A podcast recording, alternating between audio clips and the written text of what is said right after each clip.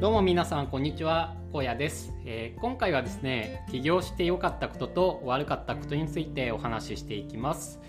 僕はですねシステムエンジニアとして企業に就職をしまして2年5ヶ月間働きました。そして、えー、退職退職をして個人事業主として、えー、もうすぐ2年ですね経つことになります。で、えー退職してやったこととしては、まあ、ブログを書いたりとか YouTube をやったりとか、まあ、そういったことをやってきたわけなんですけれどもなので、まあ、SE の知識はねあの全然使っていません。全く新しいことを、まあ、企業と同時に独学で学んで、えー、知識をつけていって、えー、お金を稼いできたっていう感じです。それでまあもうすぐ2年経つわけで、まあ、会社員もね2年5ヶ月間やってきたわけなので、まあ、両方のねあのいい面と悪い面っていうのが、まあ、結構分かってるわけですよ。で、まあ、これから、まあ、いろんな道に、まあ、進む方がいらっしゃると思うんですけれども、まあ、特にねあの学生さんとか、まあ、今き、あの会社員として働いてる方には、まあ、起業っていうのはどういう世界なのかなとかっていうのがよくわからないと思うんですよね。なのであのいい面とか悪い面っていうのをご紹介していきたいと思います。でまずまあ良かった点としてはすごくいろんな知識、まあ、いろんな世界っていうのを知れたっていうことですね本当にでかいなって思っています。えー、会社員だとね絶対に知れなかったことっていうのがいろいろと知ることができました。でまず1つ目は税金の知識ですね。こちらってあの会社員だったらあの確定申告とかって会社の方で自動的にやってくれちゃうので全く学ぶ機会っていうのはないんですよ。ですけどあの起業すると自分で確定申告をしないといけないんですね。自分であの売り上げを計算したりだとかその経費を計算したりだとか、まあ、記帳したりだとか、まあ、帳簿付けですねをしたりだとか、まあ、その確定申告をするためにその税務署に行ったりとかなんかいろんなことをしないといけないわけですよ。で、まあ、その中でどうやったら節税できるのかお金を払う額を少なくできるのかとか、まあ、自分はあのなんだろうな。そういう住民税とか所得税とかを、まあ、どういう仕組みで払ってる払ってるのかとか。なんかそういう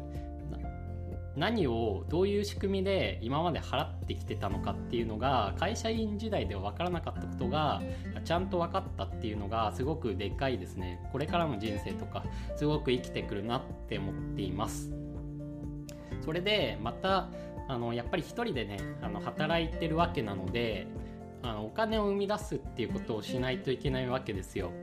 会社員時代は自動的にねあのこれをやれって言われてたことをやって、まあ、月に20万とかボーナスとかねあのもらえてたわけなんですけれどもあのそういうのは全くないわけですよね。自分が稼げなかったら0円 ,0 円なわけでで稼げば稼いだだけ、まあ、お金はもらえるものなんですけれどもあの簡単にねお金って もらえないんですよねやっぱり、うん、何かを提供しないとそのお金ってもらえないので、まあ、そもそも何を作るんだとかそのそのところから始まって自分は何を作りたいのかとかねあのそういうところから始まってでまあなんか作るにしてもまあ、クオリティのね高いものを作れないと周りに埋もれちゃいますし作れたとしてもそれをどうやって売っていくのかっていうのも考えないといけないわけですよね。値段はどうするのかとかどうやってあの知ってもらうのかとかなんかそういうのを考えないといけないわけですよ。でまあ僕は、まあ、始める前はねなんかブログとかも書けばあの、結構検索順位上の方に行くのかなとかあとは Twitter とかもやっても結構すぐに伸びんじゃないかなとか売れんじゃないかなとかあとは YouTube とかもすぐに伸びんじゃないかなって思ってたんですけど、まあ、そんなことはないわけですよね。やっぱり戦略を持ってなんかクオリティ高いものを作っていかないと伸びていかないわけですよね。うん、でまあブログとか YouTube はまあ少しはねまあ、そこそこの成果は自分は出せたわけなんですけれども、まあ、Twitter とかはねあんまりなんか向いていないというか、うん、なんか毎日ちまちまちまちまって言ったらあれですけど、まあ、コツコツと更新していくのはなんか苦手であんまり続かなかったんですけれども、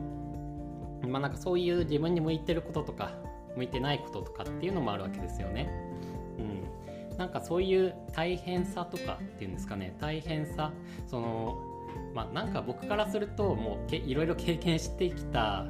身からすると世の中の会社作ってる経営者の方ってほんとすごいなって思うんですよね。もう従業員を雇って毎月20万円とか、まあ、ボーナスとかを支給するって本当にすごいことなんですよ。やっぱりお金稼それだけ養えるだけのあの金額を会社として稼げていないとそういうの払えないわけですよね責任を持ってるわけであの人の人生を背負ってるわけなんですよね。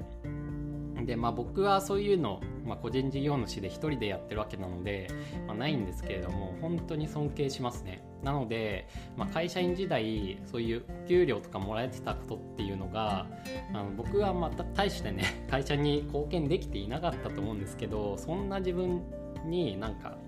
研修とかやらせてくれたりとか何かいろいろ先輩が教えてくれたりとかしてその上その給料もらえてるっていうのはすごくねありがたかったなって思うんですよね。うん、なので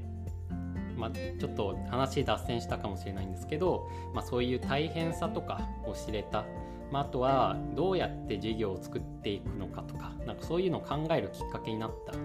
ん、と自分そうですね。まあなんかそういう面がいいなっていうポイントです、まあ、税金のことを知れたとかそういう学ぶ機会まあなんかこうこういう立場になったからこそ学べるものがあった。その、ま、学ばないといけなくなったっていうのはすごく良かったなって思っています。で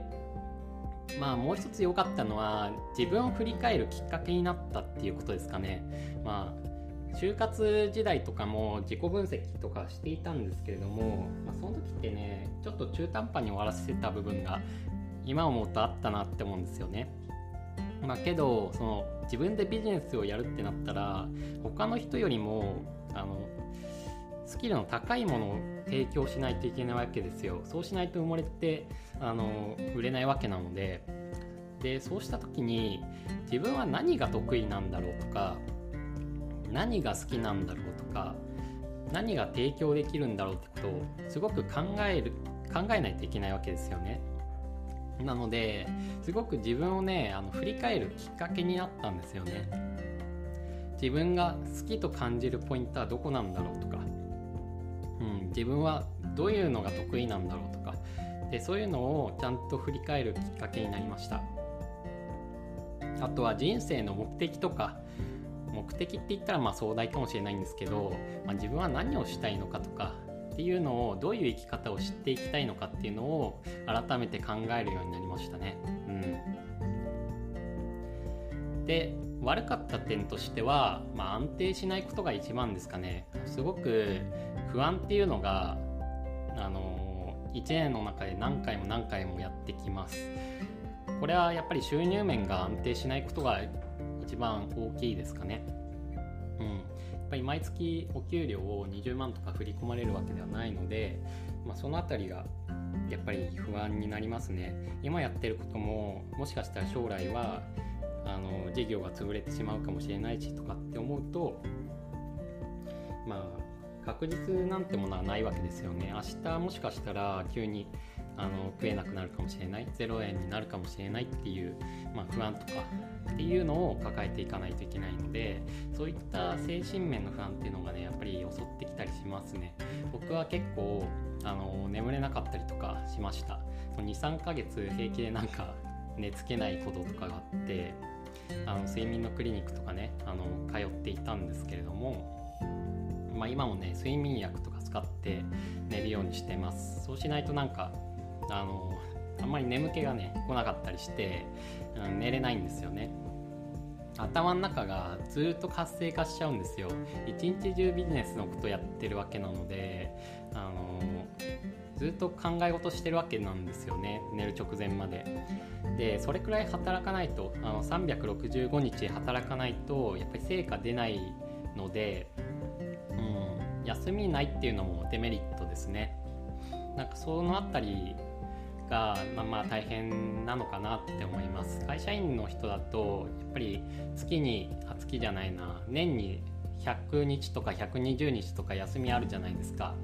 うん、1年の3分の1くらいは休みだと思うのでその辺はあの会社員の人にとってはメリットかなって思います。自分のやりたいこととか、まあ、はできないかもしれないですし人によってはねサービス残業とかもあるかもしれないのでその辺のストレスとかすごいあるかなっていうのは分かるんですけど、うん、働いてる時間的には多分個人でやってる人とかの方が長いのかなって思います。なんかその辺りはデメリットですかね。うんまあ、ただ自分の好きなこととか結構日々なんだろう。まあ、1回やっちゃえばあの同じルーティンを繰り返すとかっていうのも、まあ、多いかもしれないのでそうするとまあ何でしょう。その身体的とか心理的な負担っていうのは減っていくのでまあどっちもどっちといえばどっちもどっちかもしれないんですけど、まあ、その辺りが、まあ、働く時間が長いっていうのが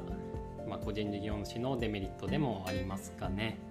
まあ、総合的に見ると僕はすごく良かったなって思っています若いうちしかやっぱりこうやって思いっきりチャレンジすることって難しいですし、まあ、いろんなことをね知る経験になって、まあ、人生の幅というか見方っていうのがすごく広がったので、うん、あの気になる人はね一回チャレンジしてみるのもいいんじゃないかなって思ってます、まあ、失敗しても失うものって、まあ、実感とか